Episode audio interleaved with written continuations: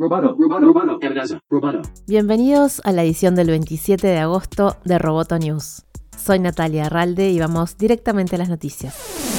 La pandemia de coronavirus que obligó a millones de personas a trabajar, estudiar y consumir desde sus hogares plasmó las desigualdades de los latinoamericanos para acceder a Internet y tecnologías digitales con solo un tercio de los hogares pobres de la región conectados, según un informe de CEPAL. En un reporte para analizar el acceso en medio del brote infeccioso, el Organismo de Naciones Unidas planteó que al año 2019 un 66.7% de los habitantes de la región tenía conexión a Internet mientras que el resto no tiene o es muy limitada. En 12 países de la región, en promedio, un 81% de los hogares más ricos está conectado y esa cifra cae a 38% en los hogares más pobres. La diferencia entre los estratos económicos más altos y más bajos condiciona el derecho a la educación y profundiza las desigualdades socioeconómicas, dijo la secretaria ejecutiva de la CEPAL, Alicia Bárcena, quien llamó a aumentar no solo la conectividad e infraestructura digital, sino también las habilidades digitales de los profesores. El reporte señala que el 46% de los niños de entre 5 y 12 años de la región vive en hogares que no están conectados a Internet, lo que implica que hay 31 millones de niños y niñas excluidos del sistema educativo durante la pandemia. YouTube eliminó 11.4 millones de videos el trimestre pasado gracias a la moderación automática de contenido, según indicó. La compañía dijo que el 95% de los videos problemáticos fueron encontrados por su software. La pandemia hizo que YouTube optara por depender más de los software, pero esto llevó a eliminar contenido en exceso. La compañía recibió el doble de apelaciones de remoción que en el trimestre anterior, aunque aún así es un porcentaje bajo, el 3% de todos los eliminados. La mayoría de los videos fueron eliminados por violaciones a la política de seguridad infantil, spam o desnudos.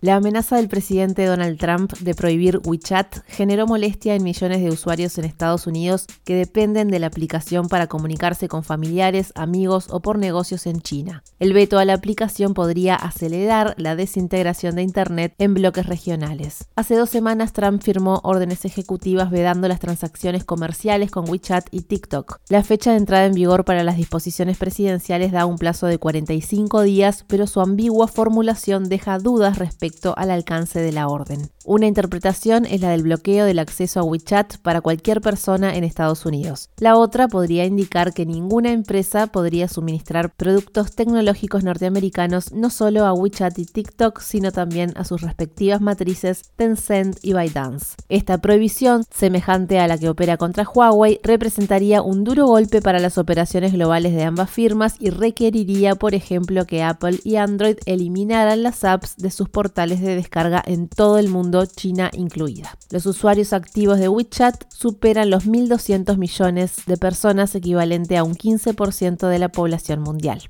Epic Games dijo que no eliminará la función de pago directo que habilitó en los dispositivos Apple recientemente, lo que significará que los usuarios de iPhone no recibirán la última versión del popular videojuego Fortnite. La batalla legal comenzó cuando Epic lanzó su propio método de compras dentro del juego para Fortnite en la tienda de aplicaciones de Apple a principios de este mes, en lugar de usar el sistema requerido por el fabricante del iPhone que cobra una comisión de entre el 15 y el 30%. Apple respondió eliminando el juego Fortnite de Epic de su App Store y de una cuenta afiliada, bloqueando en la práctica la distribución de Unreal Engine, una herramienta de software en la que confían cientos de otros fabricantes de aplicaciones. Un juez federal impidió el lunes que Apple apagara Unreal Engine. Estamos de acuerdo con el juez en que la manera sensata de proceder es que Epic cumpla con la App Store, dijo Apple.